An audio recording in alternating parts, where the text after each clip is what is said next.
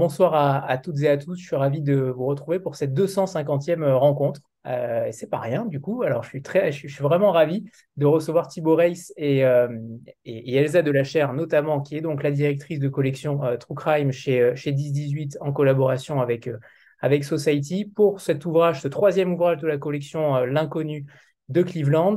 On va en parler longuement, mais avant ça, je vais quand même donner la parole à Elsa Delachère et, euh, qui co-dirige la collection avec Stéphane Régis euh, en collaboration justement avec Society. J'aimerais savoir déjà comment s'est créée la collection et surtout ensuite euh, comment s'effectuent les choix, concrètement les choix d'auteurs, les choix d'affaires, parce que malheureusement les États-Unis notamment regorgent d'affaires sordides.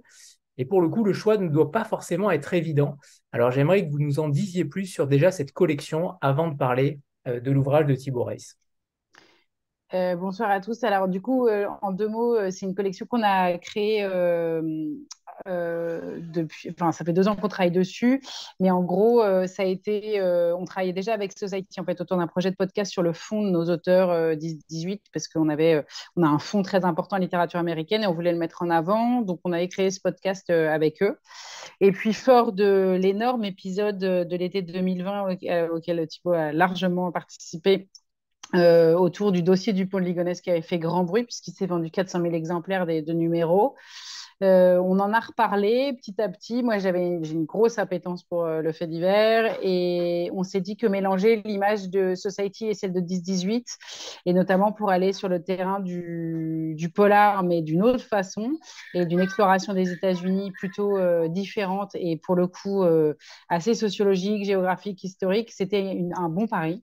Donc, on s'est dit que voilà, on voulait créer cette collection. Donc, on a le point de départ, c'était vraiment un crime par État et ensuite euh, trouver une histoire qui corresponde, qui corresponde d'un point de vue sociologique, historique et géographique aussi. C'est-à-dire qu'évidemment, il ne faut pas que les histoires se ressemblent, il ne faut pas que les États se ressemblent, il ne faut pas que les ambiances se ressemblent. Donc, on travaille beaucoup euh, avec Stéphane en amont sur euh, les ambiances qu'on a envie d'avoir, sur les thématiques qu'on a déjà abordées, celles qu'on va aborder, celles qu'on veut aborder celles aussi qu'on ne veut pas aborder. Et après, il y a aussi un travail qu'on fait très rapidement avec les journalistes engagés, puisque très rapidement, les, il y a un journaliste qui s'implique et à ce moment-là, on discute avec le journaliste en question et Thibault vous expliquera exactement comment lui, son sujet lui est venu parce que c'est encore un peu différent. des fois, c'est nous qui les proposons, des fois, c'est, enfin, il y a un va-et-vient assez important, euh, mais c'est vraiment des discussions collégiales. On passe beaucoup de temps au café avec euh, Stéphane à discuter de faits divers et, de cartographie des États-Unis. Voilà. Alors justement, euh, Thibault, par rapport à, cela, par rapport à cette, à cette incursion dans Cleveland, on parlera de cette ville-là qui est un personnage principal du livre euh, tout à l'heure, mais d'abord sur les prémices, les prémices de cette affaire. Vous avez travaillé sur différents sujets et pas des choses très positives entre guillemets, puisque vous avez commencé euh, par, les, par les réseaux islamistes, notamment en France de 2012 à 2016. Ensuite, ça s'est perpétué avec Xavier Dupont de Ligonnès, qui a été adapté ensuite en livre. Euh, et donc est venue ensuite cette, euh, cette aventure sur Cleveland, sur cette inconnue de, de, Cleveland. Est-ce que vous pouvez déjà nous parler de cette, euh, de cette incursion dans ce monde-là? Qu'est-ce qui vous est venu en premier? Est-ce que c'était une idée particulière? Est-ce que c'était un article de journal? Est-ce que qu'est-ce qui s'est présenté à vous de prime abord? Pour ce livre, on est d'accord, hein, c'est ça. Hein? livre, pour ce livre. déjà, merci de m'accueillir et bonsoir à tous et merci de, de votre présence. Euh, alors, 10-18 m'a contacté, si je, ma mémoire est bonne, en février 2022 pour participer à la collection. Il y avait déjà les deux premiers livres qui étaient en chantier, c'est-à-dire le Golden State Killer en Californie et l'affaire Alice Crimmins euh, à New York. Et donc, le cahier des charges qui m'a été donné, c'est de trouver une affaire qui ne se soit pas déroulée ni à New York, ni dans l'État de New York, ni euh, en Californie. Et de prime abord, je n'avais pas tellement d'idées. Mon premier réflexe, ça a été d'aller sur Wikipédia d'aller dans catégorie crime aux États-Unis et de regarder toutes les affaires qui se présentaient à moi. Et j'ai passé deux jours et deux nuits à lire des histoires plus affreuses les unes que les autres, euh, plutôt dans les États du Sud, je sais pas, j'avais envie d'un peu de soleil. Euh, et je suis tombé sur beaucoup de noirceur et peu de soleil, et surtout sur des affaires qui étaient pas très intéressantes, qui étaient souvent très sanglante, affreuse, mais pas très intéressante. Et donc, au bout de deux jours à ce régime-là, je me suis dit, mais ça, ne mène à rien. Euh, il faut que je trouve une idée un peu plus efficace pour, euh, pour une bonne affaire. Et je me suis tourné vers ma bibliothèque que vous voyez derrière, vous voyez un petit bout. Et euh, j'ai regardé les couvertures, les dos de mes livres, et je suis tombé sur les livres de James Renner, qui est un auteur que j'aime beaucoup. James Renner, c'est à la fois un romancier et un journaliste de true crime qui est basé dans l'Ohio. Et j'aime beaucoup ce qu'écrit James Renner, à la fois ses livres de non-fiction et ses livres de fiction. Il a eu un certain nombre d'ouvrages traduits en France chez Pocket. Et je me suis dit, bah, je vais lui poser la question, je vais lui demander si ça n'a pas une idée, quoi. Et donc, je lui ai envoyé un, un, email. Il se trouve que James est très présent sur les réseaux sociaux et, sur Internet en général.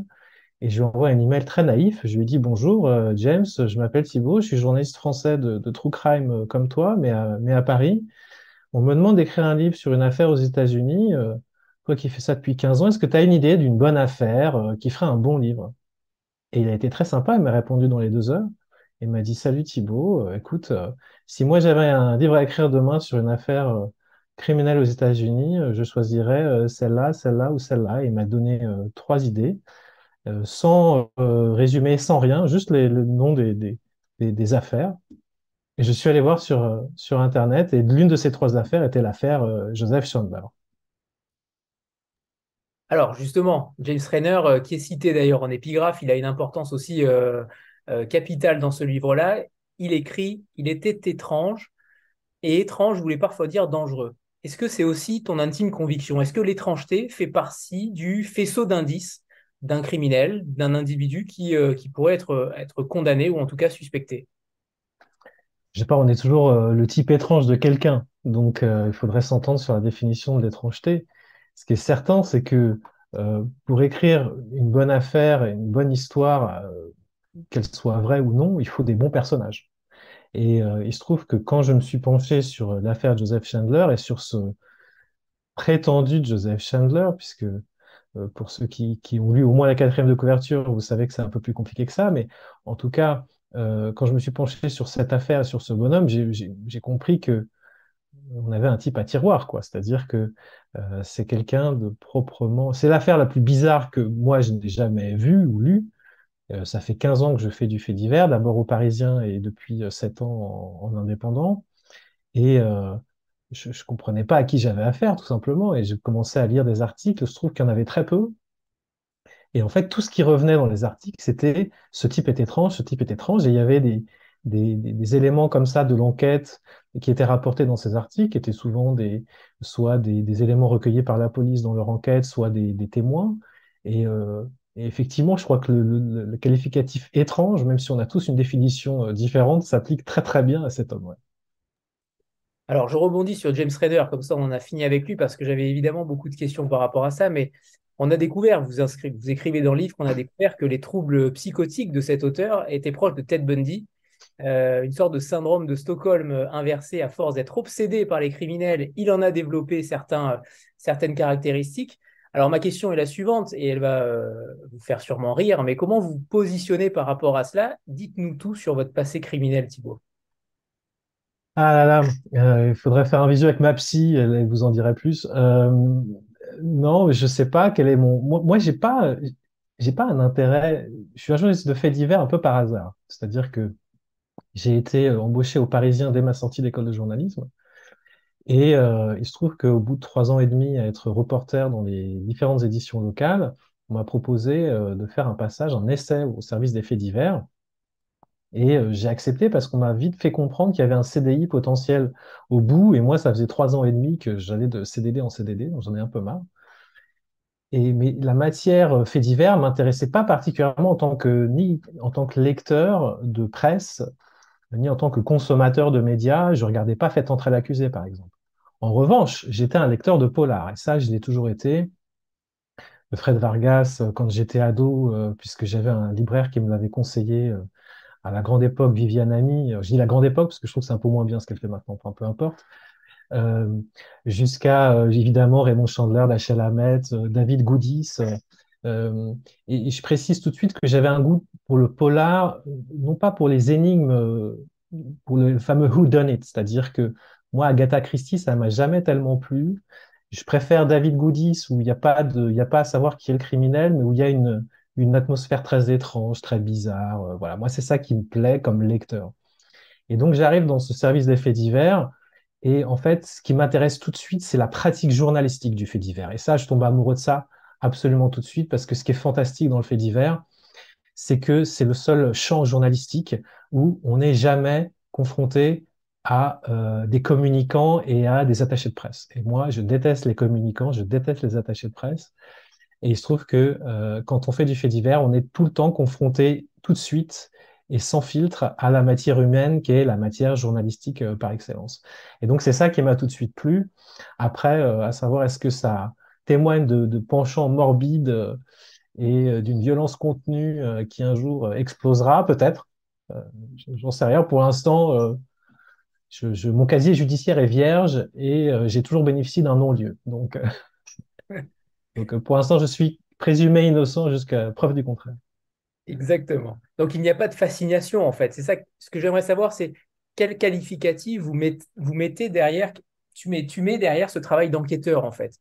surtout sur des hommes dont on sait si peu, que ce soit Xavier Dupont de Ligonnès. En tout cas, on sait beaucoup de choses, mais au final, qu'est-ce qu'on sait réellement d'eux, ou en tout cas de leur, euh, de leur passé, de leur objectif euh, L'inconnu de Cleveland, il est dans la même situation que Xavier Dupont d'Igonès, sur des conséquences différentes, mais il y a cet inconnu, il y a euh, ce mystère intégral qu'on ne découvre pas non plus dans le livre, il faut aussi le préciser. En tout cas, on découvre une identité, mais on ne découvre pas véritablement les raisons de ce changement d'identité dont on parlera juste après.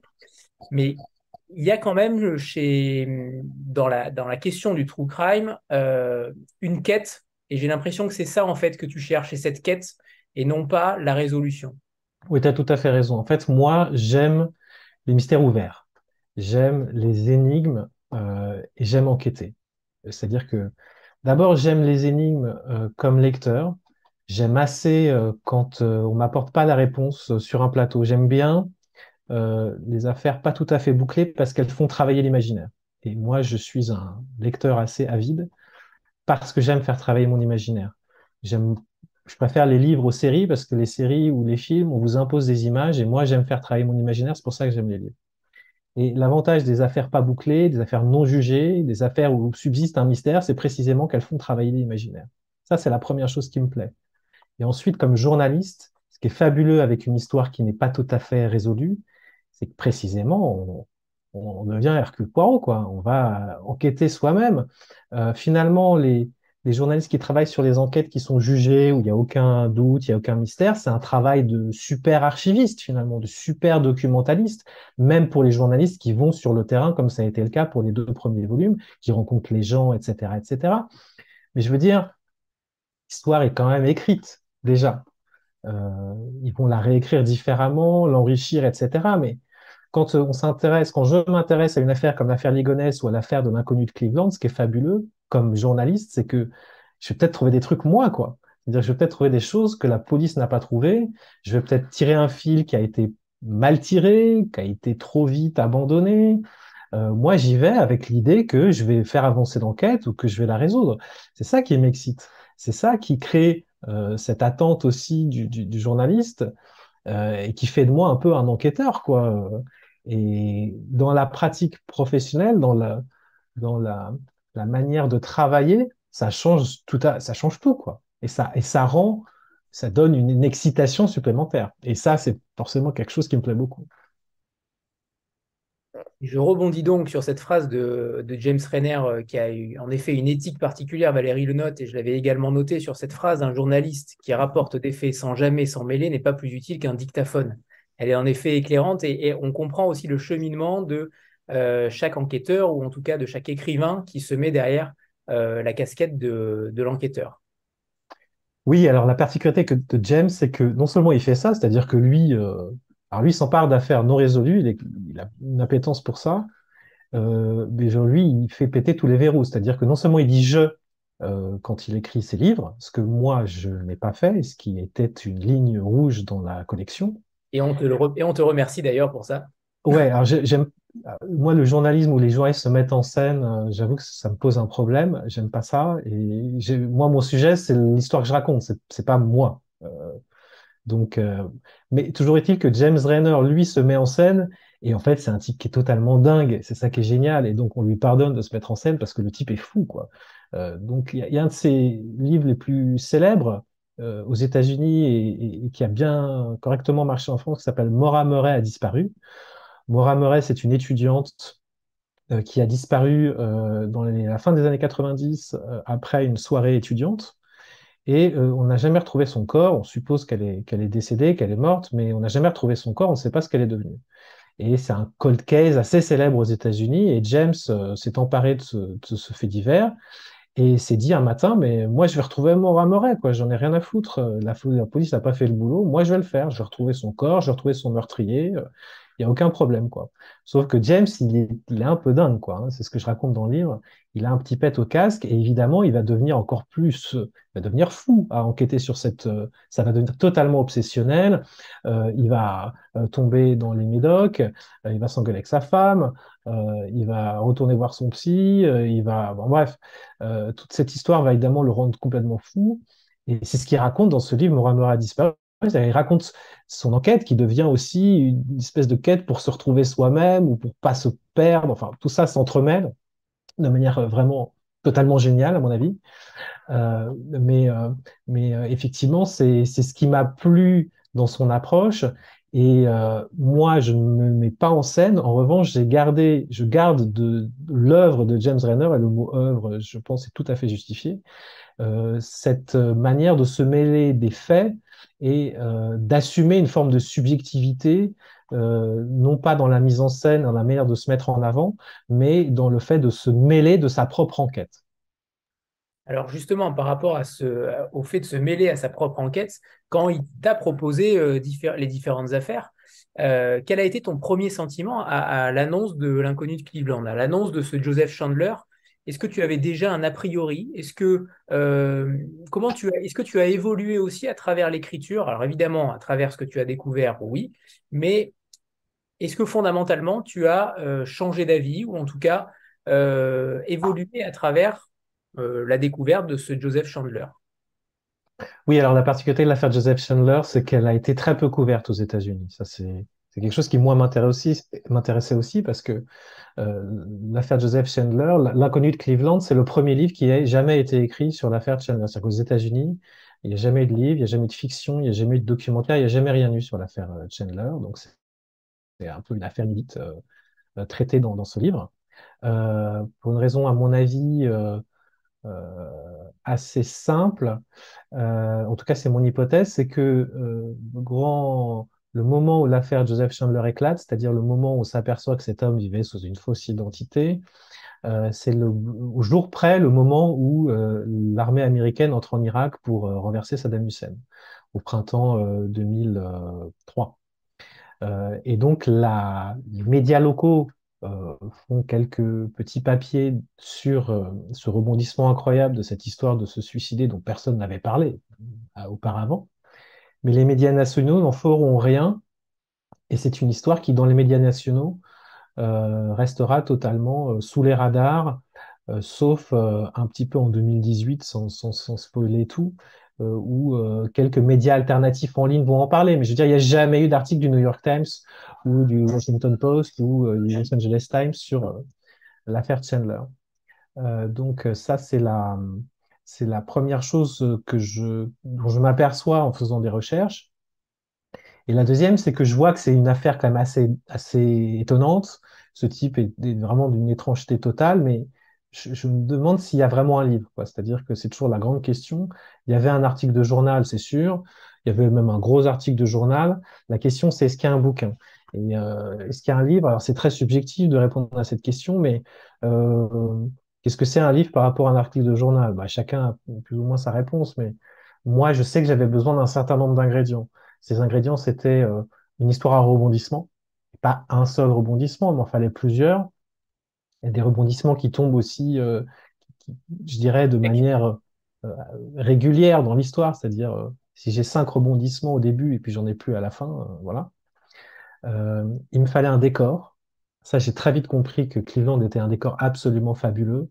Cette cité industrielle un peu euh, euh, à la marge, au bord d'un lac magnifique, et ça ressemble à, aux, plages de la Côte d'Argent. Hein, le lac Erie, c'est absolument époustouflant de beauté avec à côté de ces plages magnifiques qui évoquent les plages de l'Atlantique, des espèces de centrales à charbon abandonnées. Enfin, c'est un décor de film, c'est totalement dingue.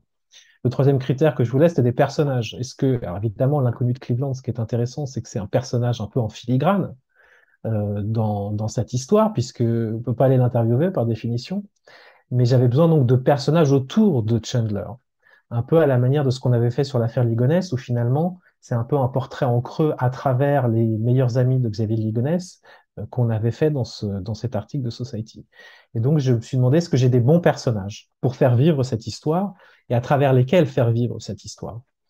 Et euh, après, il y avait il y a d'autres critères qui, qui, entraient en compte. Est-ce que j'avais une fin? Est-ce que j'avais une fin possible? Euh, Est-ce que j'avais voilà une espèce de progression narrative qui fait qu'on s'ennuie pas Que bon, tout ça fait que j'étais j'étais pas certain avec les articles que j'ai trouvés d'avoir tout ça, et j'ai commencé à envoyer quelques mails à, à voir si euh, certains interlocuteurs étaient d'accord pour me parler. Euh, et je suis parti avec encore un léger doute. Euh, Elsa, ferme les oreilles si tu entends ça, mais je suis parti avec un léger doute sur le fait que j'avais vraiment un livre. Et la chance que j'ai eue, c'est que en revenant de, de l'Ohio, j'ai compris que j'avais eu du flair, ou en tout cas que j'avais eu la chance de tomber sur une affaire qui ferait une très bonne histoire à raconter. Et ça a failli apparemment mal débuter, puisque vous citez Hubert Grèche euh, dans les remerciements pour le sauvetage express d'un reportage euh, mal engagé. Qu'est-ce qui s'est passé si c'est pas trop indiscret? Bon, ça, c'est une affaire horrible. Je vais essayer de faire ça vraiment très court, mais euh, c'est le cauchemar du journaliste. C'est-à-dire que euh, j'arrive à New York parce que mon vol pour Cleveland, euh, il y avait une, une escale à, à, New York, et j'avais un, un, de mes interlocuteurs, Larry Moreau, qui me dit, bon, quand tu arrives à New York, tu me passes un coup de fil, et puis euh, on s'organise pour, euh, que tu viennes me voir. Et c'était la première interview à Calais, probablement la plus importante parce qu'elle m'ouvrait plein de portes derrière. Bref, j'étais, évidemment très soucieux d'appeler ce type exactement à l'heure qu'on avait convenu au moment de mon transfert à New York. Et euh, je j'ouvre mon téléphone euh, en descendant de l'avion, à l'heure précise où on s'est dit qu'on s'appellerait, et là, impossible de faire marcher mon téléphone aux États-Unis. Impossible. Euh, là, j'ai une, descente d'organes en direct. Je me dis, euh, tout est foutu, quoi. Non seulement je peux pas appeler ce gars, mais je vais reprendre l'avion, je vais arriver à Cleveland et je pourrais appeler personne, personne.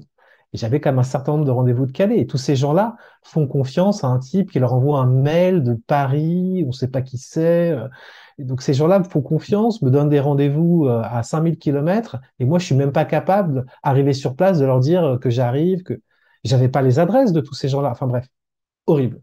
Et il se trouve que Hubert Grech, qui est dans les remerciements, est un ami à moi qui travaille pour Apple en Californie. Et euh, c'est un ami de lycée.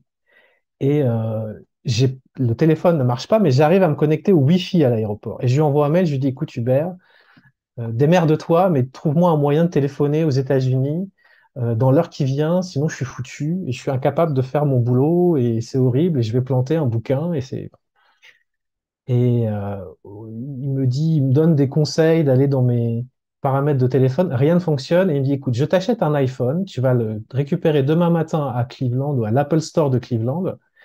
Et euh, avec un peu de bol, ça va fonctionner. Tu mets ta SIM et puis ton reportage est sauvé, quoi. Et donc, euh, je lui ai dit, euh, je lui ai dit merci. Je suis allé à, à, à l'Apple Store de Cleveland le lendemain matin. On m'a donné un iPhone. Et euh, mon reportage a été sauvé comme ça, tout fonctionnait, tout fonctionnait très bien. Et en plus, j'ai pu rapporter l'iPhone dans les 14 jours. J'ai été remboursé, ça m'a pas coûté un centime, cette histoire. en effet, tout est bien qui finit bien. Tout, tout a failli capoter euh, ah non, mais... par un appel téléphonique. Exactement.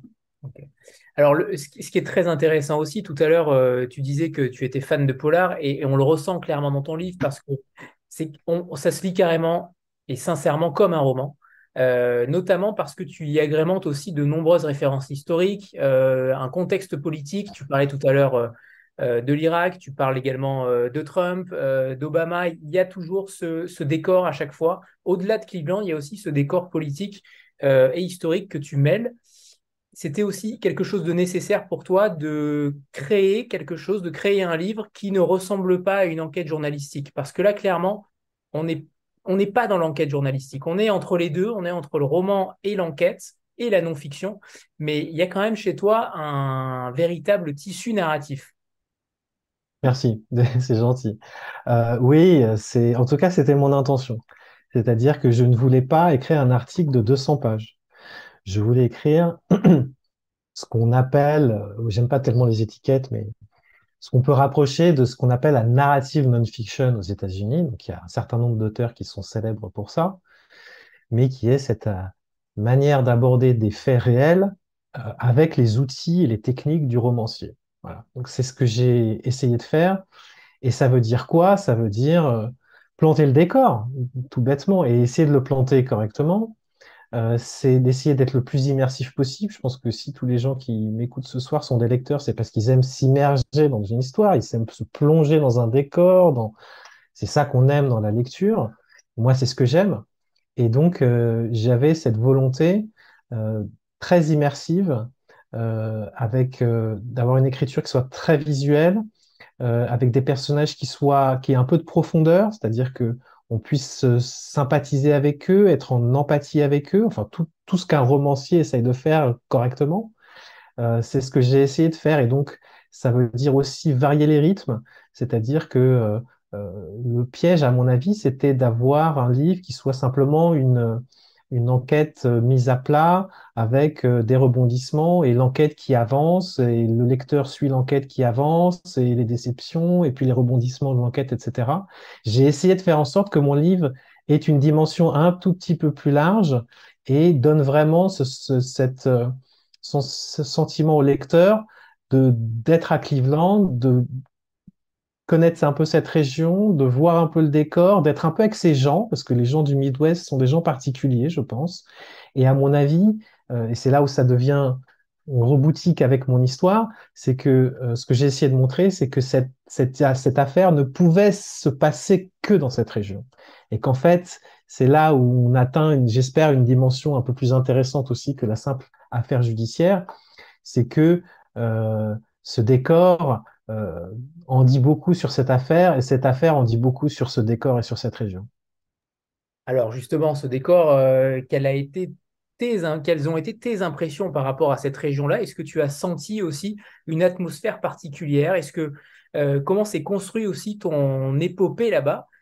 Parce que tu parles beaucoup de Cleveland en effet, et notamment à cette disgrâce pendant des années, pendant une cinquantaine d'années, et ce retour avec ce retour improbable grâce à LeBron James notamment, euh, ça, c'est très intéressant parce que c'est clairement en effet le déclic euh, euh, d'une nouveauté, en tout cas d'une remise à niveau de Cleveland et, d'une à nouveau Cleveland est replacé sur la carte. Oui, alors n'hésite pas à me couper parce que franchement, je pense que je pourrais vraiment parler des heures et je, garde un souvenir très vif de, mon reportage. Bon, d'abord, quand je pars quand je à Cleveland, moi, je sais absolument pas à quoi ça ressemble. Hein. Euh, je ne sais pas à quoi ressemble le nord de l'Ohio, je ne sais pas à quoi ressemble le, Midwest. Euh, j'ai une vague idée de quoi ressemble Chicago, parce qu'on a tous un peu des cartes postales de Chicago dans la tête, mais c'est tout, quoi.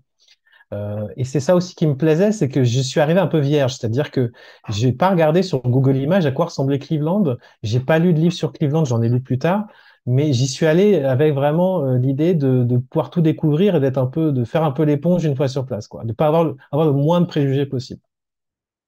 Et donc, pour vous la faire un peu courte, Cleveland, c'est la version AliExpress de Chicago. C'est-à-dire que euh, c'est des buildings art déco, euh, c'est au bord d'un lac, alors c'est pas le lac Michigan, c'est le lac Erie, euh, mais ça correspond assez bien à la carte postale qu'on peut avoir de Cleveland en miniature. C'est-à-dire que les buildings, il y en a moins, ils sont moins hauts, le lac Erie, c'est un peu plus petit que le lac Michigan, c'est moins développé, il n'y a pas de métro aérien parce qu'il n'y a pas de métro du tout. Donc en fait, c'est un peu la version, voilà, la version Wish, la version AliExpress de, Chicago. Visuellement, c'est un peu ça, quoi. En dehors de la métropole de Cleveland, euh, c'est très très beau, c'est très très vert. On n'est pas loin de la frontière canadienne, hein, donc il y a une forêt de conifères, euh, il y a des chutes d'eau, euh, il y a des étangs, c'est absolument somptueux. Hein. c'est vraiment très très beau. et puis il y a ce mélange de nature, de beauté avec ce lac incroyable, ces plages de sable fin, euh, et euh, ce décor industriel encore très présent dans la région. Cleveland, c'était la Silicon Valley de l'acier, comme je crois que je l'écris dans le livre, après-guerre. Et évidemment, c'est une ville qui a été frappée, comme beaucoup de villes de la Rust Belt, par la désindustrialisation. Et on en voit encore aujourd'hui, physiquement, visuellement, les stigmates. et donc, c'est ce décalage entre ce décor de carte postale très très beau, très vert, euh, très, euh, très pittoresque, vraiment c'est très joli, très nature, et euh, ces cheminées de centrales à charbon désaffectées, ces usines en miettes, en ruines. il faut savoir que Cleveland a été surnommé The Mistake by the Lake, c'est-à-dire l'erreur au bord du lac, notamment après que la rivière Cuyahoga qui traverse la ville a pris feu crois que c'était en 1969, si je ne dis pas de bêtises, tellement la rivière était polluée, elle a littéralement pris feu. Euh, et donc les pompiers ont éteint l'incendie euh, qui prenait dans la, rivière même. Donc c'est pour vous donner une idée un peu de... Évidemment, euh, cet incident a marqué la ville très longtemps et Cleveland était un peu le symbole de, tout ce que l'industrie, l'industrie manufacturière pouvait avoir de, de, de, de nocif. Euh, et effectivement, euh, euh, dans les années 90, la ville s'est remis sur les rails économiques, notamment grâce à, l'industrie médicale. C'est devenu une des villes très à la pointe dans l'industrie médicale, l'imagerie médicale, ce genre de choses. Et à partir de, l'arrivée, ah oui, alors ce qu'il faut dire aussi, c'est qu'il y a une malédiction du sport, c'est que c'était une ville qui était vraiment maudite hein, pendant 50 ans. C'est-à-dire que notamment, aucune des grandes équipes de foot américain, de baseball ou de basket de Cleveland n'a gagné le moindre titre en 50 ans. Euh, et ça, c'était quelque part un espèce de symbole de, euh, cette ville totalement euh, marginalisée et, et, stigmatisée pour être le symbole en fait de l'Amérique loser, quoi. Et l'arrivée de, alors ce, ce, retour un peu, ce comeback économique va aider. L'arrivée de LeBron James va avoir un, impact énorme en termes d'image sur, euh, sur Cleveland. LeBron James est un basketteur euh, célèbre qui a été, euh, qui a intégré l'équipe de basket de, de, Cleveland donc dans les années 2000. Et aujourd'hui, Cleveland, c'est une ville super à la mode. Euh, d'abord parce que c'est pas cher. On continue de se loger pas cher à Cleveland. Les prix de l'immobilier sont assez bas. C'est très beau pour les raisons que j'ai évoquées. Euh, ça reste une ville qui est quand même assez euh, marquée par la criminalité, mais elle est en baisse. et c'est tellement devenu une ville à la mode qu'il y a une série qui s'appelle Hot in Cleveland qui a été tournée, une sitcom qui a pour objet, pour sujet trois femmes qui s'installent à Cleveland et qui renoue avec les plaisirs simples de la vie, les gens simples, le, plaisir d'un beau paysage, alors qu'elles étaient euh, des citadines euh, très superficielles euh, avant d'arriver à Cleveland. Donc ça a beaucoup fait pour l'image de Cleveland, cette série. Et puis ce que je raconte aussi, c'est qu'il y a une scène d'une sitcom qui s'appelle 30 Rock, qui un épisode qui se passe à Cleveland et qui a aussi beaucoup joué pour l'image de Cleveland, où en fait l'héroïne principale suit son mec qui est originaire de Cleveland pour un week-end. C'est une New-Yorkaise très busy, très working girl. Et donc, elle n'a pas très envie d'aller se foutre à Cleveland, même pour un week-end, ça l'intéresse pas. Et puis, elle s'aperçoit que c'est très beau, que les gens sont très polis, sont hyper accueillants. Enfin, elle hallucine, elle tombe amoureuse de la ville. Et de cette euh, sitcom, de cet épisode, est née une expression euh, populaire maintenant aux États-Unis qui, qui, qui est l'expression Let's go to Cleveland, qui veut dire donc littéralement allons à Cleveland, mais qui en fait veut dire allons se mettre au vert et allons renouer avec une vie simple et des gens simples et sympas et arrêtons de nous prendre la tête à la ville quoi. Évidemment, ça en dit très long sur ce changement d'image très spectaculaire euh, de, la ville de Cleveland ces dix dernières années. Pardon, je suis beaucoup trop long. Non, non, non. Je, rebondis sur, euh, sur, euh, sur le comté de Lake où justement Chandler, Joseph Chandler va se, va se réfugier pendant des années dans, ce, dans la banlieue de Cleveland. C'est un lieu qui n'est pas anodin puisqu'en effet il est très reculé et que ça permet aussi d'imaginer que cet individu, que cet inconnu de Cleveland cache quelque chose. En tout cas, on a l'impression que ça fait partie de ce faisceau d'indices-là. J'aimerais que tu nous parles de cette banlieue de Dislake qui, euh, qui a un intérêt aussi particulier, qui n'est pas anodin. Oui, alors Eastlake, c'est euh, vraiment le prototype de, l'Amérique blanche, de classe moyenne, euh, qui. Il y a d'ailleurs un homicide, un homicide par an, tu cites, et, sans homicide, sans homicide pardon, par an à Cleveland. Donc il y a quand même une différence criminelle importante. Oui, alors les gens d'Islake vous diront que c'est le Far West, en fait, pas du tout. C'est très calme et c'est très sûr. Euh, Islake, ça fait 20, 20 000 habitants à peu près, c'est vraiment au bord du lac Erie. Euh, c'est un peu entre ville et campagne, hein, euh, c'est-à-dire qu'on n'est on est, on n'est pas dans les, les quartiers euh, citadins de Cleveland, on est vraiment à la lisière de la métropole. On n'est pas encore tout à fait dans l'Ohio euh, des, des, des, grands gens bois rouges, les fameuses barns qu'on voit au bord de la route. On n'est pas encore à la campagne non plus.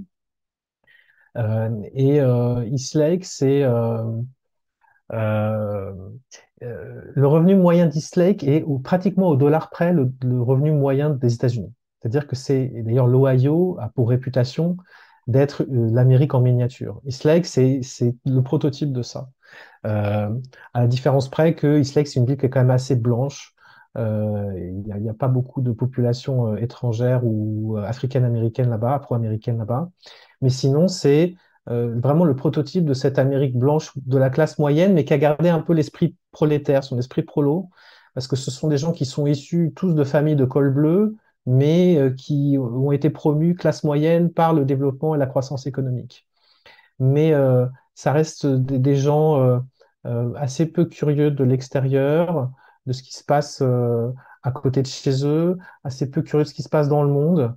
Euh, moi, je me souviens, le, premier habitant d'Islake que j'ai vu, qui m'a dit, tu es, à qui j'ai dit que j'étais français, il m'a demandé si la France faisait partie du, du Royaume-Uni. Donc, je lui ai dit non. Euh, alors, ça a l'air un peu caricatural comme ça, mais en vérité, euh, on est vraiment dans cette Amérique-là, une Amérique qui était très à gauche euh, et, et, qui, suite à la désindustrialisation, suite à ce sentiment de déclassement, de, de d'être un peu le perdant de la mondialisation, ont beaucoup basculé. Euh, ce sont les premiers votants de Trump. Hein. L'Ohio a été un État qui avait la particularité de voter un coup républicain, un coup démocrate. Quand Trump est arrivé, euh, a basculé euh, très nettement en faveur de Trump euh, et, a contribué d'ailleurs assez fortement à son élection euh, pour son pour son premier, enfin son mandat. et donc, ce sont des gens assez assez peu curieux de l'extérieur. Euh, qui sortent peu. Il y a deux bars à East Lake, ils sont assez blindés, mais il n'y en a pas plus que ça. Euh, et finalement, euh, qui passent totalement sous les radars médiatiques et politiques. C'est-à-dire qu'il n'y a jamais un politicard qui vient dans le nord de l'Ohio, sauf juste avant les élections, évidemment, où ils se précipitent tous là-bas, parce que je le répète, l'Ohio et notamment cette région de l'Ohio, c'est l'Amérique en miniature. Donc ils ont, les politiciens, l'impression que si euh, euh, ils arrivent à, recevoir les, suffrages et le soutien de, de ce coin de, l'Amérique, ils auront le soutien de l'Amérique et gagneront les élections. Et donc le fait d'avoir ces gens-là qui, qui se sentent un peu à la marge, euh, qui sont euh, assez peu curieux de ce qui se passe dans le monde et même de ce qui se passe à côté de chez eux, et eh ben Joseph Chandler va pouvoir en profiter à fond. Parce que lui, précisément, il vivait caché au grand jour. Et donc, moins on se mêlait de ses affaires, moins on allait voir ce qui se passait euh, chez lui, moins on s'occupait de, de, de, regarder les allées et venues ou son passé, ou etc. Et eh ben, mieux il se portait, puisque lui, son but, c'était précisément de rester sous les radars. Et donc, se cacher à East c'était euh, à cet égard-là une excellente idée. Alors, je me suis posé une question, je ne sais pas si on peut y répondre sans, rien dévoiler de l'intrigue, mais quand même, euh, cet individu-là, il s'est caché, en effet, il s'est caché euh, longtemps, il était, il s'est suicidé, hein, pour ceux qui n'ont pas encore lu le livre, il s'est suicidé en se regardant dans le miroir. Ça, c'est très intéressant aussi, et même humainement, ça, ça, paraît aussi très intéressant. Donc, il a eu une vie très discrète, il sort plus de chez lui, il a très peu d'amis, ou en tout cas, il n'en a pas concrètement. Euh, ce sont simplement des connaissances. Il est très minutieux par rapport à ce qu'il fait, à ce qu'il, qu'il pratique pendant de longues années. C'est une sorte de fantôme. Euh, mais je me suis posé la question, est-ce que finalement, ce n'était pas tout simplement un homme étrange? Et est-ce qu'il a véritablement quelque chose à cacher? Est-ce que finalement, cette affaire est, entre guillemets, un feu de paille? Est-ce que ça aurait pu, euh, parce que les indices qu'on a sont quand même plutôt minces, en tout cas en matière criminelle, ce sont des, indices extrêmement euh, lointains parfois, ou en tout cas sur l'usurpation d'identité, il n'y a plus de doute, bien sûr, mais sur les, causes euh, pour lesquelles il a eu ce changement d'identité, quel est aussi ton sentiment? Parce que tu, n'as, tu ne t'es pas mis en avant dans ce livre-là, et on t'en remercie grandement, mais quand même, on aimerait, avec ton expertise, connaître ton intime conviction, ou en tout cas certaines pistes. Et je précise pour ceux qui n'ont pas lu le livre, de couper le son si Thibaut évoque certaines pistes, puisque là, pour le coup, tu vas devoir, à mon avis, voilà. Alors, je, je vais pas, je vais rien spoiler. Je vais faire une réponse qui va être. Je vais essayer d'être un peu précis dans la réponse, ou pas trop. Euh, moi, j'aimerais bien que, enfin, si toute cette histoire, c'est 16 ans d'enquête, un peu plus même, euh, ce livre et tous les gens qui se sont, qui ont travaillé sur cette enquête, je parle pas de moi, je parle des US Marshals, des policiers, des détectives privés, euh, des avocats, et je sais pas combien de personnes ont travaillé sur l'affaire Chandler, mais beaucoup, si tous ces gens-là ont fait tout ça pour rien, parce qu'en fait, ce type-là était juste un type bizarre, moi, ça me va très bien. En fait, ça me fait même, ça me ferait rire si on s'aperçoit que le type est juste bizarre. Bon, pourquoi pas? Euh, Moi, ça me choquerait pas et ça me décevrait pas, en fait, du tout. Encore une fois, on est tous le type étrange de quelqu'un. Cela étant, euh, cette affaire, elle est, euh, elle va mobiliser, elle mobilise encore les US Marshals. Donc, les US Marshals sont une espèce de super shérifs qui ont des compétences fédérales et euh, qui peuvent, euh, euh, qui ont pour compétence notamment de traquer les fugitifs à travers les États-Unis. Et, et, ce sont des gens qui, qui se fatiguent pas pour rien. Et quand les US Marshals s'intéressent à cette histoire, Peter Elliott, qui est le marshal en chef, sait qu'il y a cette histoire qui traîne dans l'État, qui est toujours non résolue depuis, depuis 12 ans à l'époque, quand il s'en empare, et il essaie de voir s'il y a quelque chose à faire. Quoi. Et avec les indices qu'il ramasse, c'est ce que je ne détaillerai pas, il s'aperçoit que, en fait, au regard de l'expérience qu'il a, euh, Peter Elliott, il a traqué plus de 30 000 fugitifs dans sa carrière. C'est un type, euh, les gens qui changent d'identité ou qui essayent de passer sous les radars, ça le connaît. Et son expérience, quand il voit les éléments de l'enquête policière, il se dit tout de suite, mais j'ai affaire à un criminel en fuite.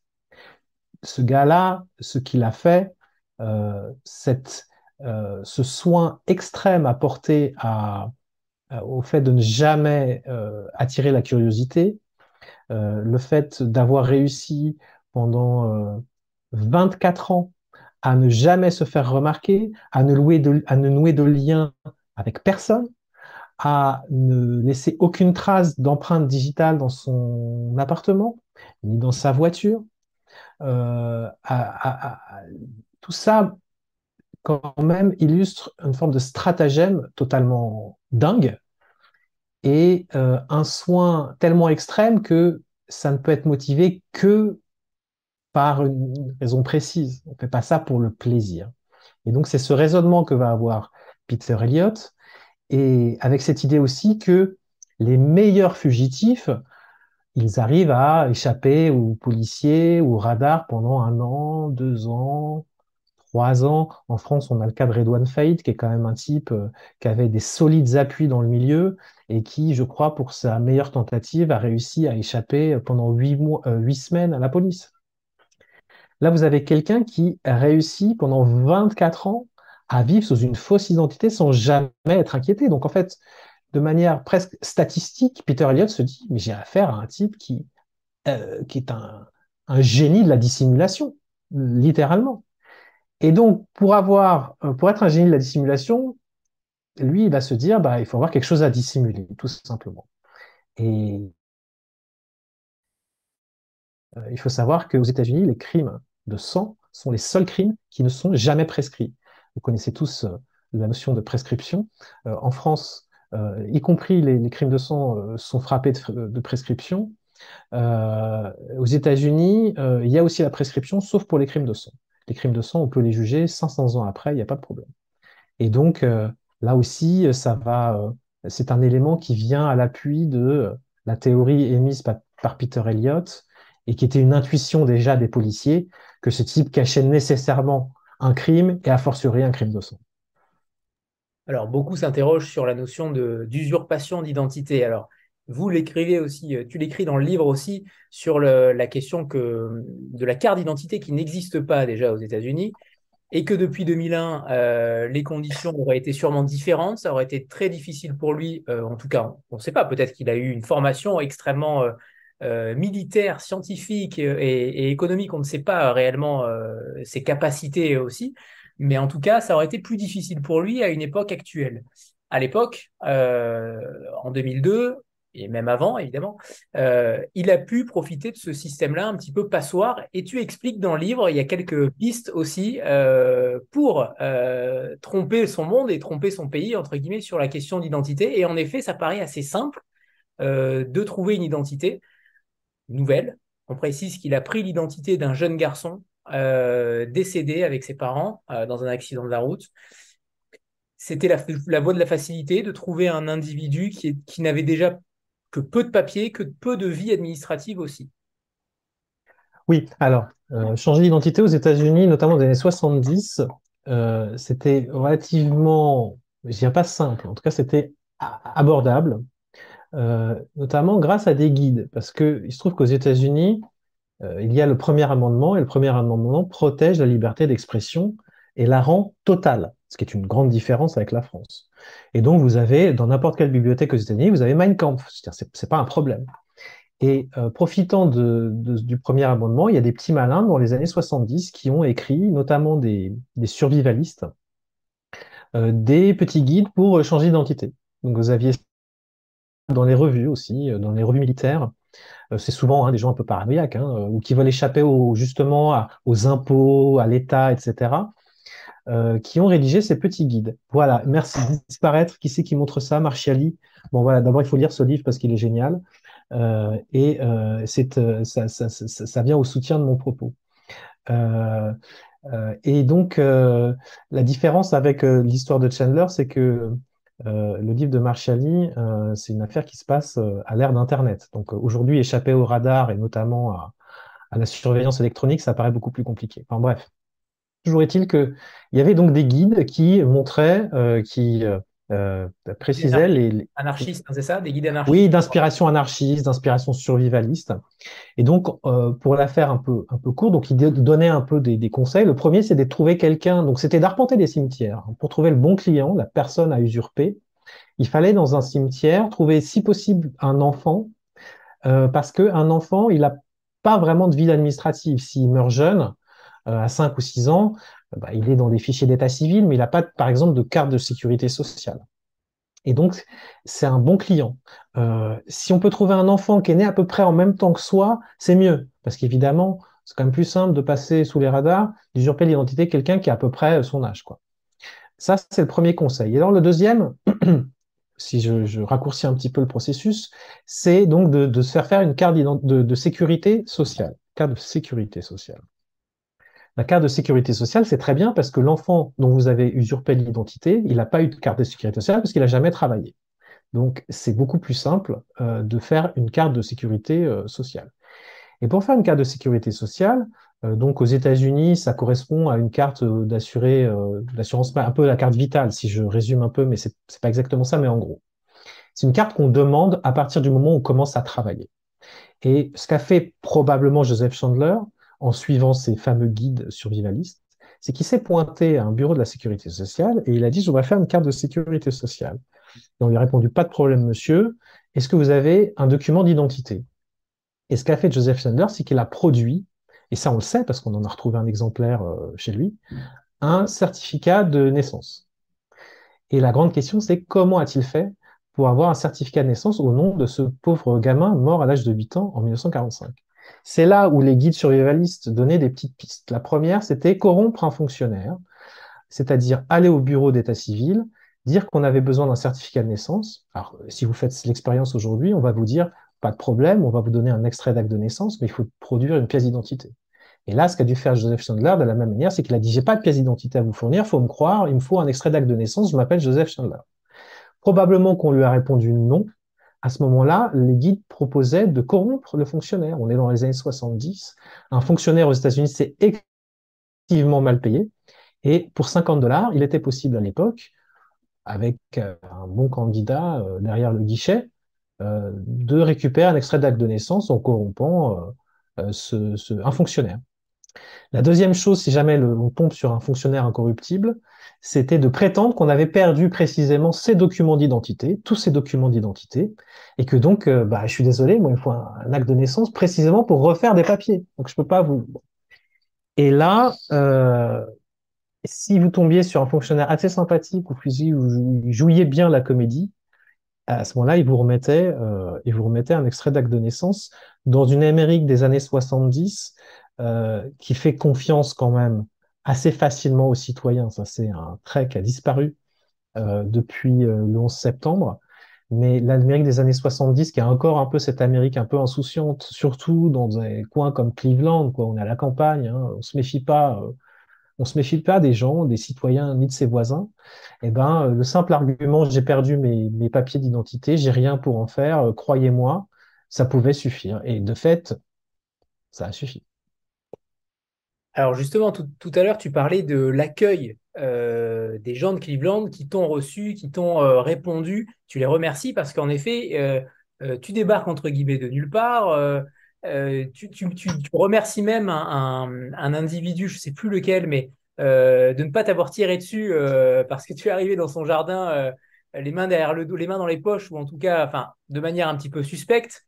mais tu as été très bien accueilli aussi par tous les témoignages et toutes les sources euh, que tu as pu avoir. Et ça, c'est plutôt très important parce que euh, ça veut aussi dire qu'il y a un passé, il y a un passif, il y a euh, une envie aussi des gens de Cleveland et des alentours de résoudre une affaire, de, collaborer aussi, ce qui n'est pas forcément évident partout dans le monde.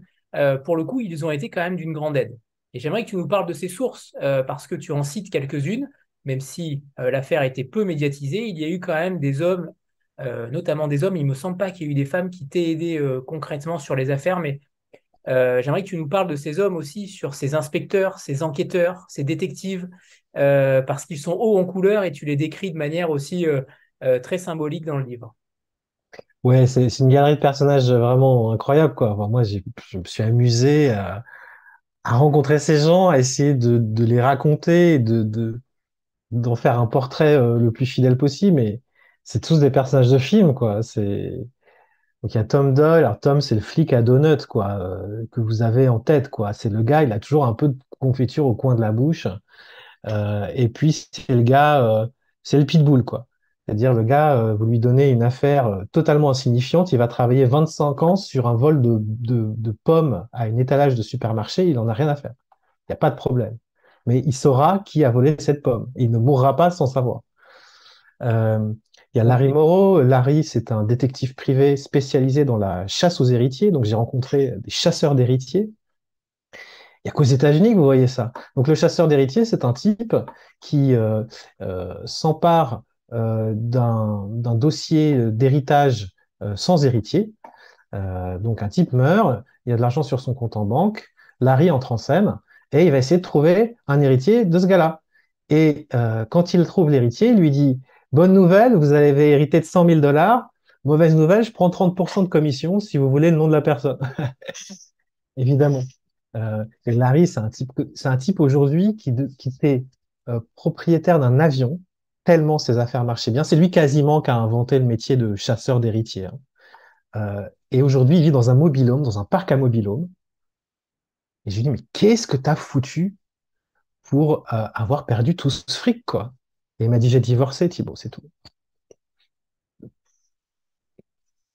Euh, j'ai rencontré euh, un personnage important du livre, mais je ne dirais pas qui il est parce que c'est un spoiler. À Cincinnati, donc j'ai fait 1000 km. j'ai parcouru pour, pour ce livre, j'ai fait 2500 km en tout. En combien de temps d'ailleurs, Thibaut? En 15 jours. 15 jours, ok. Donc autant, j'ai pas eu le temps d'aller au musée du rock'n'roll, c'est dommage. C'était dans mes plans, mais j'ai pas eu le temps. 15 jours, c'est faramineux pour avoir fait tout ce travail. Enfin, ça me paraît euh, très court euh, pour récolter autant d'informations. Ça a l'air court, mais si tu moi, je fais des interviews qui sont interminables. C'est-à-dire que les gens sont saoulés, c'est-à-dire qu'ils finissent par me foutre dehors. C'est-à-dire que moi, je fais, une, des interviews de 6 heures. Donc, euh, c'est un marathon, quoi. Et quand je te dis que je me fais foutre dehors, c'est que les gens en ont marre. C'est-à-dire que je repose quatre fois les mêmes questions parce que je veux la couleur des chaussettes du gars. Je suis un, maniaque. Et donc, euh, en six heures d'interview, tu arrives quand même à voir pas mal de choses. Euh, et puis je pars toujours du principe que le type va faire une crise cardiaque dès que je vais sortir de l'interview et je pourrais pas le rappeler, je pourrais pas le donc euh, je suis, totalement paranoïaque et du coup ça m'aide à faire des interviews très en profondeur. Euh, j'ai rencontré donc ce type, euh, j'ai fait une interview dans un camp de dans un centre de désintoxication donc à Cincinnati, cet interlocuteur qui m'a gentiment accueilli. Euh, je suis passé par un intermédiaire qui m'a dit bon, tu vas aller dans un centre de désintoxication, fais attention parce que tu peux te tu peux te faire taper quand même. Euh, c'est des gens qui sont en rémission, mais qui peuvent rechuter, et c'est pas impossible que quand ils voient un petit Français, ils veulent, ils veulent te taper et te prendre ton pognon. En fait, ça s'est très bien passé, mais c'était effectivement un centre de désintoxication euh, avec euh, un certain nombre de personnes bah, malades quand même, hein, assez gravement. et puis, il y a ce type que tu as évoqué rapidement, mais effectivement, qui a, failli me descendre, je crois qu'on peut, le dire comme ça, donc c'est un interlocuteur que je suis allé voir directement chez lui, j'ai eu euh, son adresse, euh, et ce que j'essaie de faire, ça dépend des cas, mais j'essaie souvent d'aller voir les gens directement. Parce que quand vous appelez quelqu'un, surtout avec un accent français euh, comme le mien, vous pouvez vite penser que c'est un canular, ou enfin, vous pouvez vite facilement raccrocher en disant, je sais pas qui c'est. Quand vous allez voir les gens, c'est plus difficile de leur dire, allez-vous-en, quoi. Donc je parie un peu là-dessus. Je suis allé voir ce type sur sa propriété, qui était une propriété euh, euh, absolument magnifique, euh, une maison vraiment au milieu d'un pré, quoi. Il faut s'imaginer ça. Et la porte est le portail est ouvert. Je marche le long du chemin qui mène à sa maison, je tape à la porte, euh, pas de réponse, je tape une deuxième fois, pas de réponse, je fais demi-tour et je vais me poster à l'entrée du portail en me disant il est parti faire une course, il va revenir. Et en fait, il n'était pas parti faire une course, je vois ce type arriver sur une tondeuse à gazon à volant, à moteur, de derrière la propriété et avancer tout doucement vers moi. Et euh, moi, je fais mon plus grand sourire. Et le type s'arrête avec sa tondeuse à gazon, euh, assis comme ça à une dizaine de mètres de moi. Et il fait assez chaud, on est au mois de septembre. J'ai ma veste autour de mes bras comme ça, donc on voit pas mes mains. Et j'ouvre la bouche pour me présenter il me dit tais-toi. Pose ta veste par terre, ouvre ton sac, pose-le par terre et lève les mains en l'air. Pas de problème. On est dans le Midwest, on est dans l'Ohio, le port des, armes, le port d'armes est libre. Hein, hein, dans l'Ohio, tout le monde peut se balader avec un pétard dans le, dans le froc, il n'y a aucun problème. Hein. Euh, donc je, m'exécute, je ne suis pas le malin. Je pose mes affaires et je me présente littéralement les mains en l'air. Et pendant que je me présente, je vois que le type a sur son polo l'insigne du club de chasse local.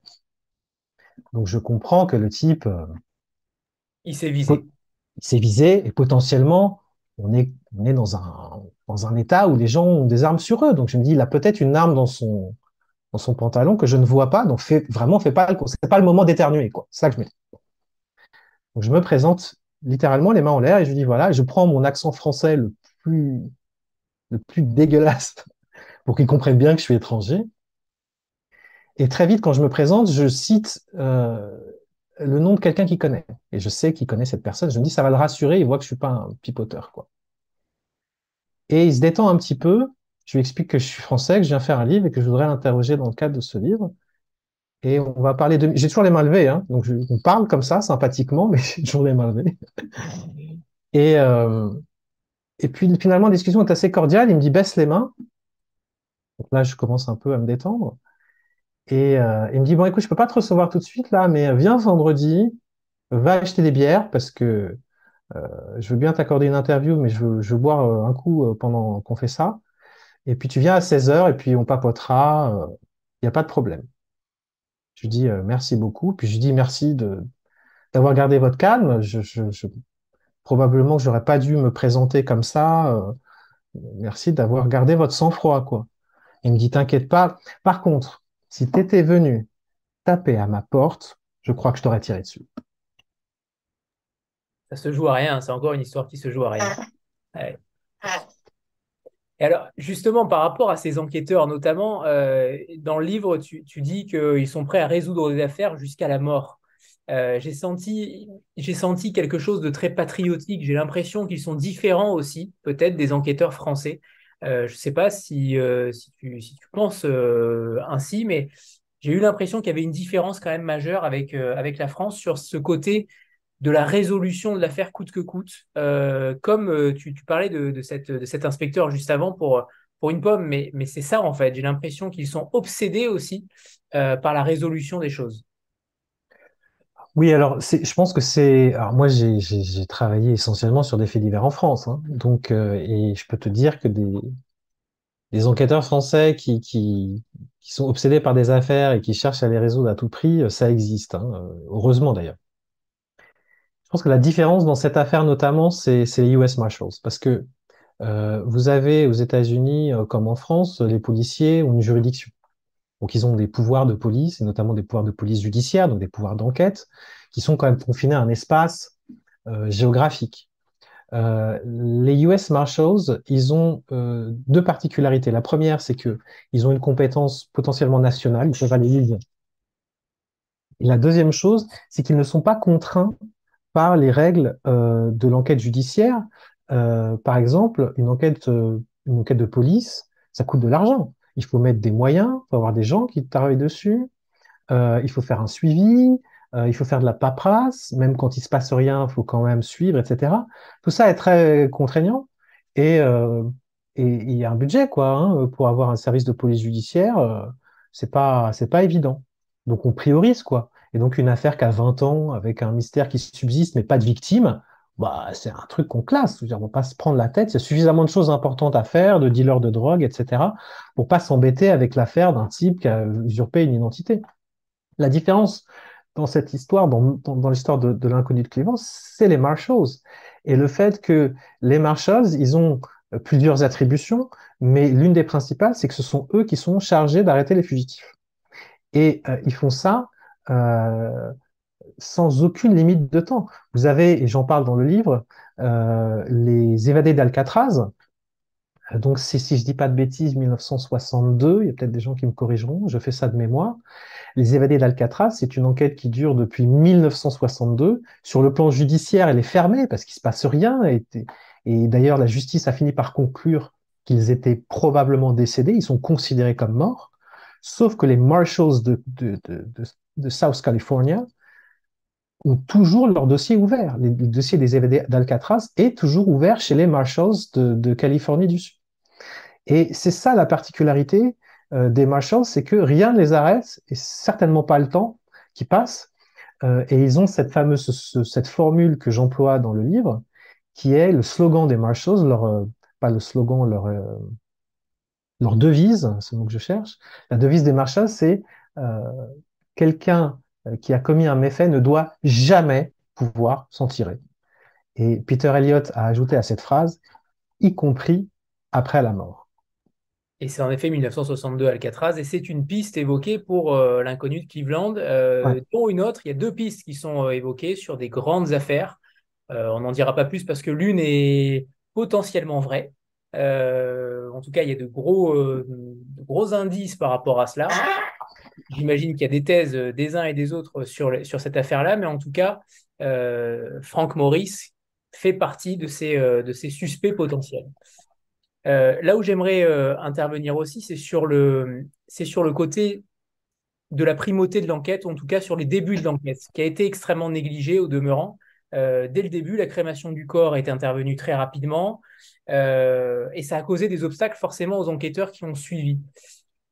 Est-ce que tu penses que euh, ce début d'enquête aurait pu déboucher sur quelque chose d'autre? Est-ce que c'est le point de départ, le point clé et le point culminant de cette enquête qui a basculé dans l'inconnu finalement? Est-ce que ce titre-là, est-ce que ce début d'enquête, s'il avait été différent, le titre de ton livre aurait été peut-être différent et ça aurait pu s'appeler Le meurtrier de Cleveland, le tueur de Cleveland?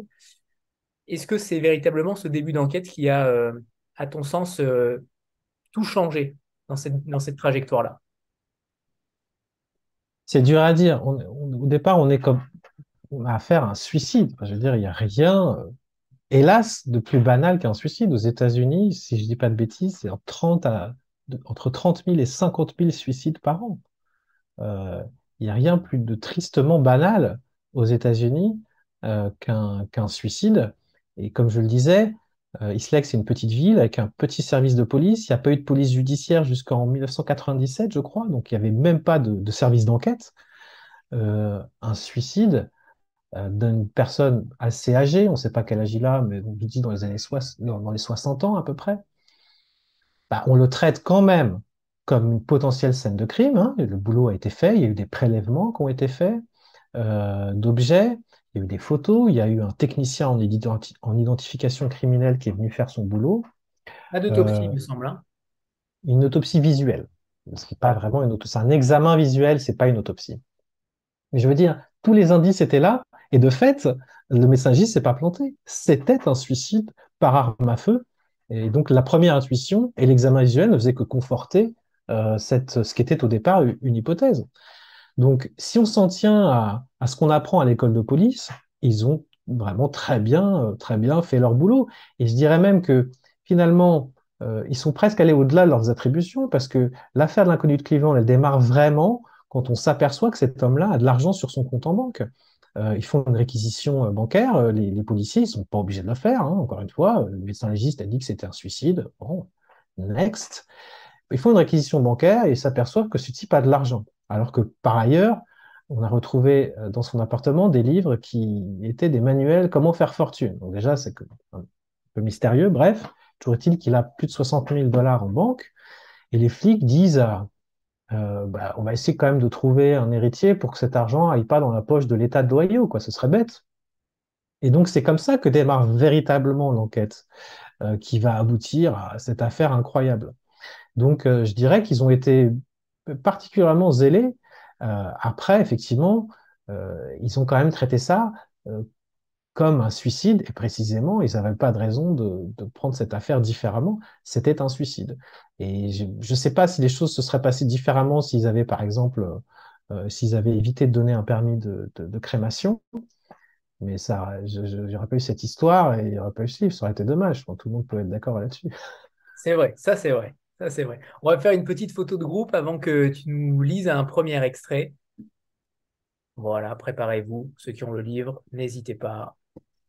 Parfait. 3, 2, 1. C'est bon. Merci. Thibaut, c'est à toi pour la lecture. alors j'ai choisi de lire le début parce que Parce que c'est plus prudent. ouais, je, ouais, c'est plus prudent. Merci, c'est le mot que je cherchais. Je crois que ça donne le ton du livre. Enfin, j'espère.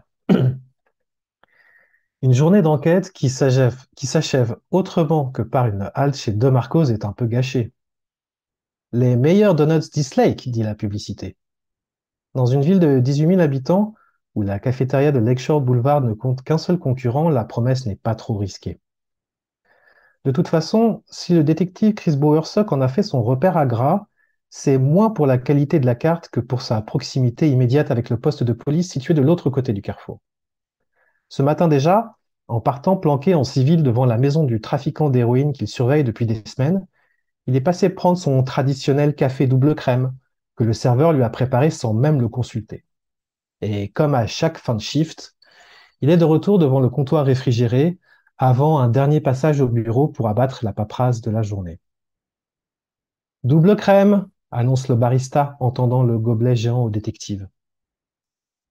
Le temps qu'il s'en empare, le talkie-walkie enroulé à son poignet gauche se met à crépiter.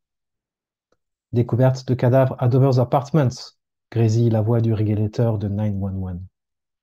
Eh merde Une découverte de cadavres en fin de service, même une mort naturelle de personne âgée, c'est l'assurance de rentrer à la maison en début de soirée.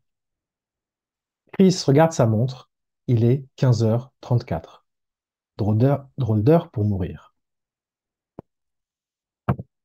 Merci. Donc voilà comment débute le livre par ce suicide-là. Euh, j'aimerais qu'on parle aussi de. Il y a un élément euh, dans le livre qui au début, euh, en tout cas pas très loin, où, il me semble que c'est pas très loin.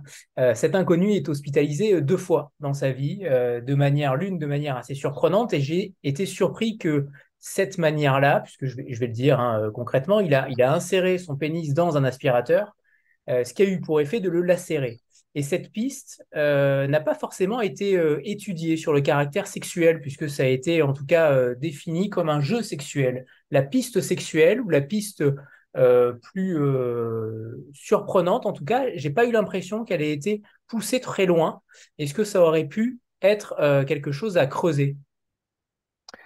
Mais c'était difficile à creuser, le seul problème. Euh, effectivement, c'est une anecdote qui, qui, a émergé assez tard dans l'enquête. On s'est aperçu qu'il y a eu ce passage à l'hôpital avec ces lacérations au pénis et ce, cette explication pour le moins curieuse euh, que Joseph Chandler a fournie euh, d'un jeu sexuel avec son aspirateur euh, qui, qui, a mal tourné. ça arrive un peu tard, effectivement. c'est difficile à vérifier, tout simplement. C'est-à-dire difficile à vérifier on a euh, cette trace de ce passage et de ce motif dans son dossier médical, mais c'est tout ce qu'on a. Euh, comment faire? Euh, Donc, c'est ça la difficulté. On est très, on est 89, si je dis pas de bêtises, l'anecdote de l'hôpital, et ils s'en aperçoivent en 2014. C'est impossible à vérifier, tout simplement. la deuxième chose qui fait que cette hypothèse d'un délinquant ou d'un criminel sexuel n'est pas forcément la plus crédible ou la plus privilégiée, c'est précisément cette histoire de prescription dont je parlais tout à l'heure.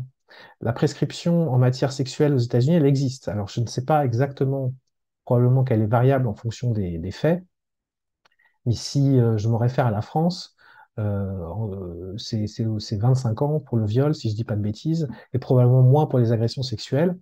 Donc, euh, quel intérêt de, changer d'identité, de rester sous les radars pendant un quart de siècle euh, pour une affaire qui manifestement va mourir de sa belle mort parce qu'elle va tomber sous le coup de la prescription, c'est pas forcément évident. Il y a vraiment cet élément euh, très fort chez les enquêteurs et notamment chez, chez le marshal en chef, Peter Elliott, que c'est très probablement une affaire de sang euh, parce que c'est échappé à la prescription que cherchait avant tout euh, Joseph Chandler.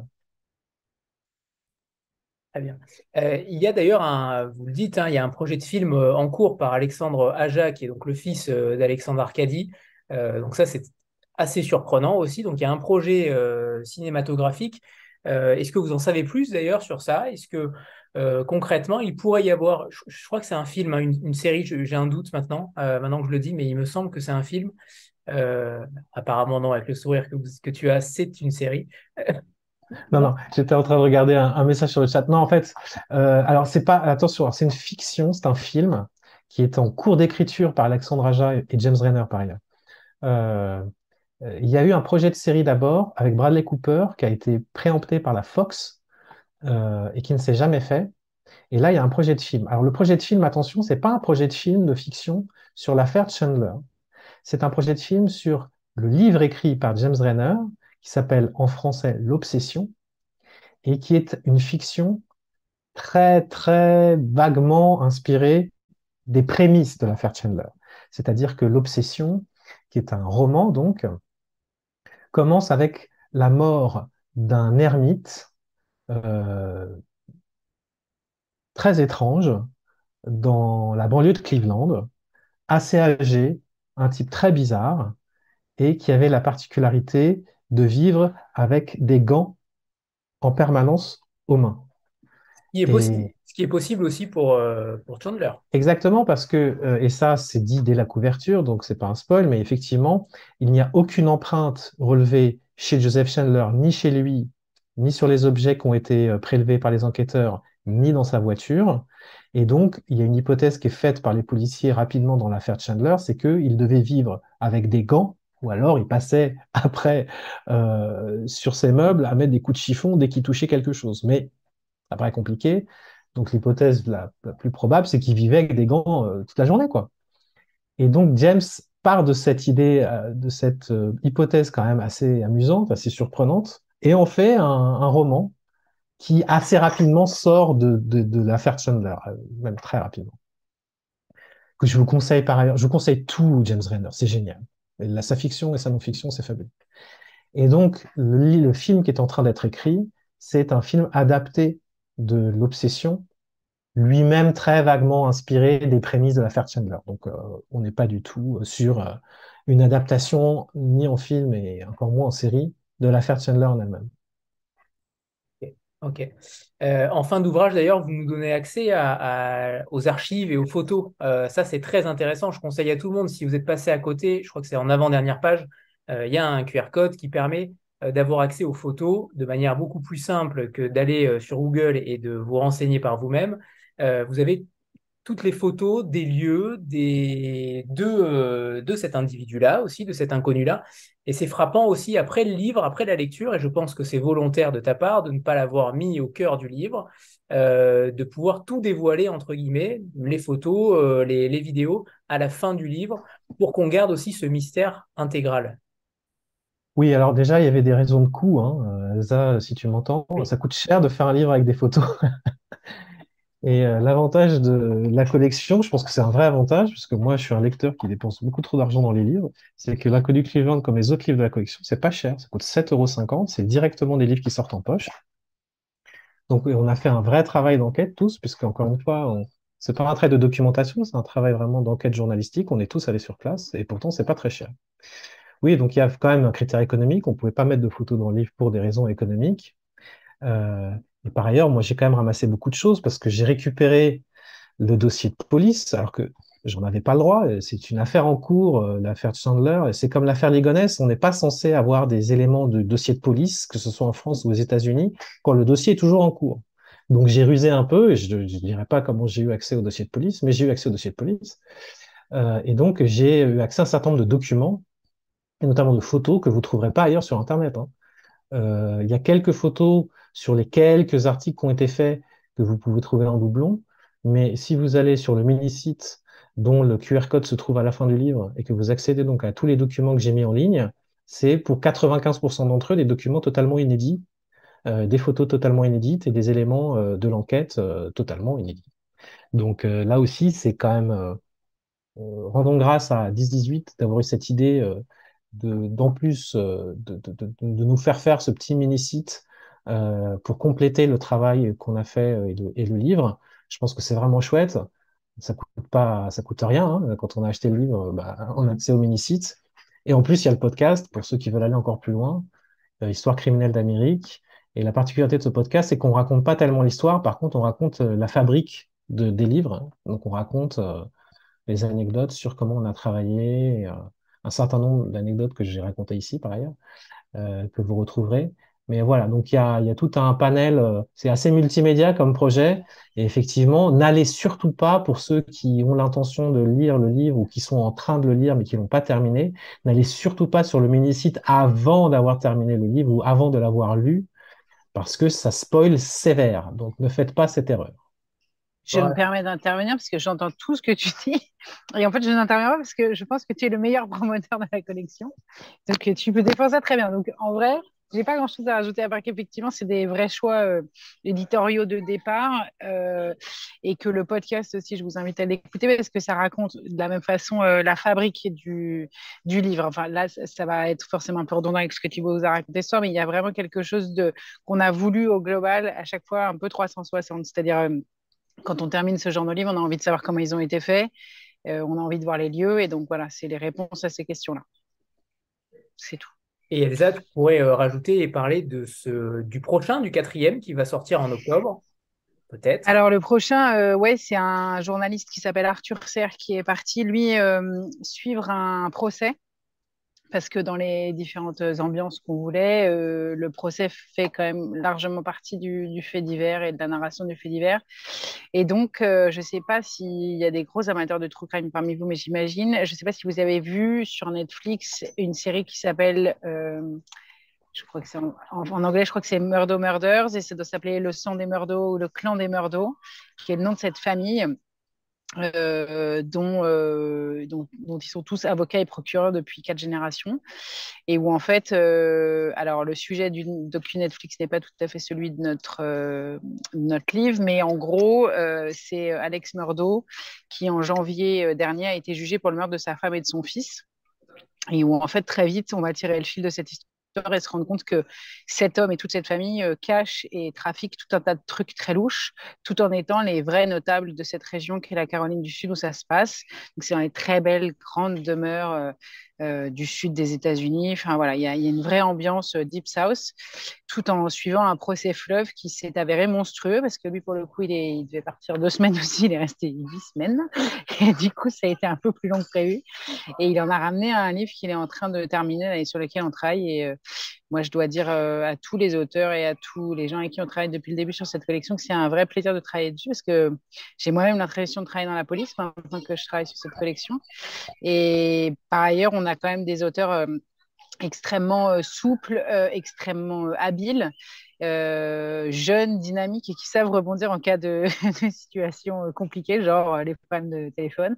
Et tu l'as très bien raconté l'histoire parce qu'en vrai, à l'époque, quand tu l'as vécu, c'était moins, enfin, dans, tu vois, dans le quotidien, c'était moins, moins fun. Là, tu l'as bien remis en scène. Et voilà, donc, non, non, c'est vraiment, c'est vraiment un travail. Très global sur plein de choses différentes. Donc ce procès viendra aussi conclure la première année de cette collection de façon assez épique normalement. Ça sort le 5 octobre prochain. Ça s'appellera sûrement Les meurtres de Low Country. Ouais.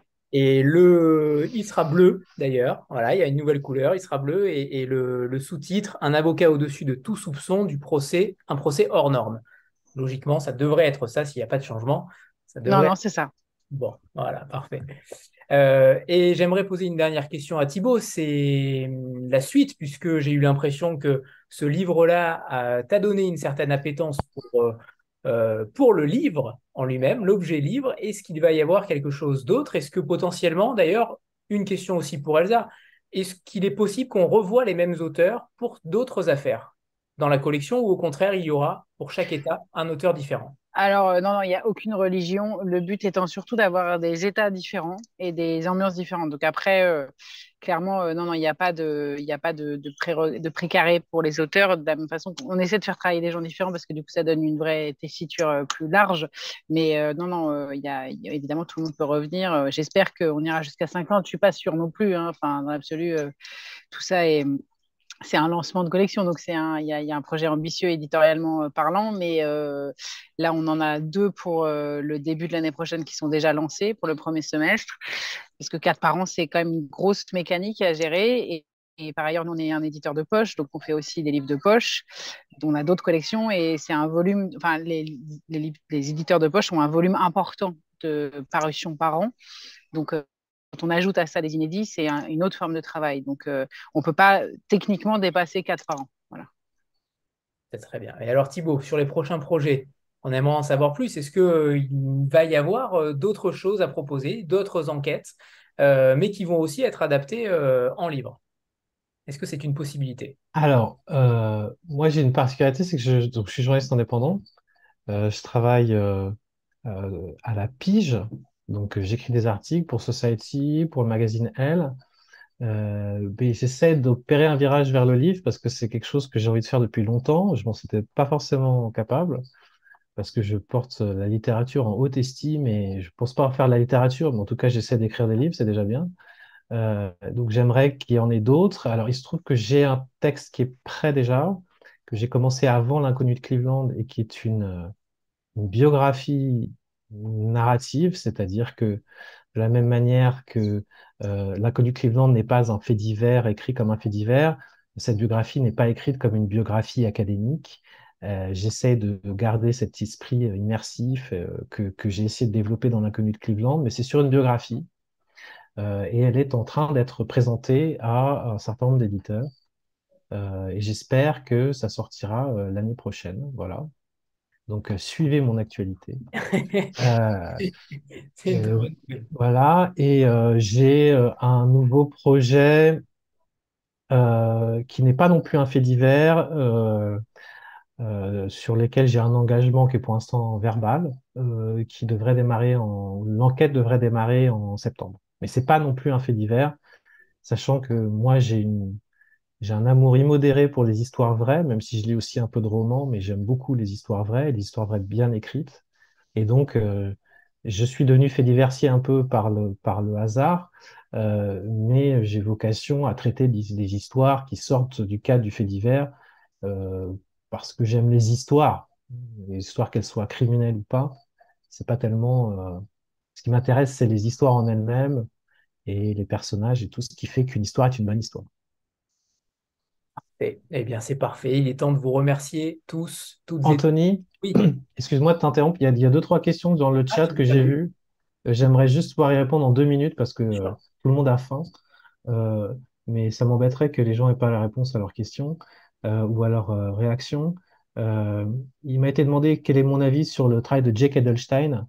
Ah oui. Tokyo Vice, bon, bah, je suis un fan absolu. Si vous n'avez pas lu Jake Edelstein et Tokyo Vice, c'est probablement le livre de narrative non-fiction le plus dingue depuis Truman Capote et De sang-froid. C'est absolument génialissime et Jake Edelstein est un type complètement fou.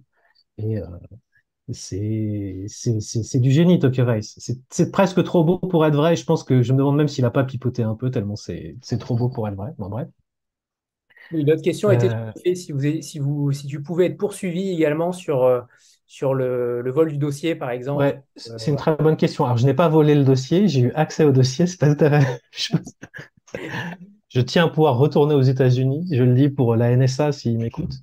Euh, non, non, le truc, c'est que j'ai eu accès au dossier grâce à quelqu'un qui m'a fait confiance, et de la même manière que ça se passe en France, les journalistes sont libres d'exercer leur métier euh, comme ils le souhaitent euh, et avec les Russes qu'ils souhaitent. Ce, que, euh, ce qui est interdit, c'est que nos sources n'ont pas le droit de nous donner des informations. Je ne sais pas si c'est tout à fait clair, mais en gros, nous, on a le droit d'écrire ce qu'on veut et d'enquêter comme on veut, mais il y a des gens qui n'ont pas le droit de nous donner des infos. Donc, eux peuvent, potentiellement prendre des risques, mais je me suis assuré que la personne qui m'a fait confiance en prenait le moins possible. Et par ailleurs, il n'y a aucune preuve euh, c'est-à-dire que je ne dis pas dans le livre que j'ai eu accès au dossier de police ou que j'ai eu le dossier de police dans les mains. Euh, il, faut il faut être sur ce chat pour le savoir.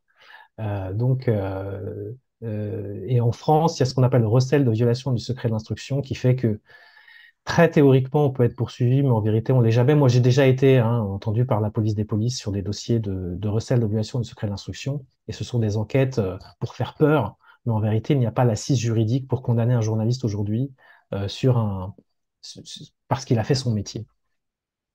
Et il y avait une dernière chose, je crois, sur euh, euh, David Lynch, euh, quelqu'un qui me demandait, je compare la chambre de Joseph Chandler à, une chambre de motel dans un film de David Lynch, et quelqu'un qui me demande si j'avais une scène de film en particulier dans la tête. Alors, j'ai pas vu tout David Lynch, mais mais j'avais probablement euh, ouais, une scène de Twin Peaks en tête. Je sais pas s'il y a des chambres de motel dans les films de, de, David Lynch, mais je peux vous assurer que si David Lynch avait filmé une chambre de motel, c'était la chambre de, de, Joseph Chandler 100%. Parfait, parfait. il me semble, alors je, crois que tu as reçu les questions sûrement en mode privé parce que je les vois pas, donc euh, c'est possible que. Si, elles sont, elles sont elles parce qu'il y en a eu pas mal, ouais, ouais. Ouais, ou c'est et Lula. En fait, en tout cas, c'est très, c'est très lynchien ou lynchien comme ambiance, cet appartement. Et j'ai essayé de rendre ça du mieux possible. Je ne sais pas si ça fonctionne, mais et c'est ce qui rend aussi l'atmosphère de ce début de livre euh, euh, assez amusante, quoi. Assez particulière, en tout cas. Parfait, parfait. Alors, si plus personne n'a de questions, on va vous remercier toutes, euh, toutes et tous. Euh, évidemment, Thibaut, Elsa, Julia, Aurélie, euh, pour cette rencontre. Merci infiniment et on a hâte de découvrir la suite de Thibaut et en même temps de la collection 10-18. parce que clairement, c'est une collection qui change de beaucoup d'habitudes, qui est pétillante et qui donne véritablement envie d'aller découvrir chaque État aussi des États-Unis. Donc merci infiniment à tous et il faut surtout lire L'inconnu de Cleveland pour découvrir qui est cet homme, et en tout cas essayer de comprendre qui était cet homme. Merci à tous. Au revoir tout le monde. Merci beaucoup. Merci. Merci, bye bye. Au revoir.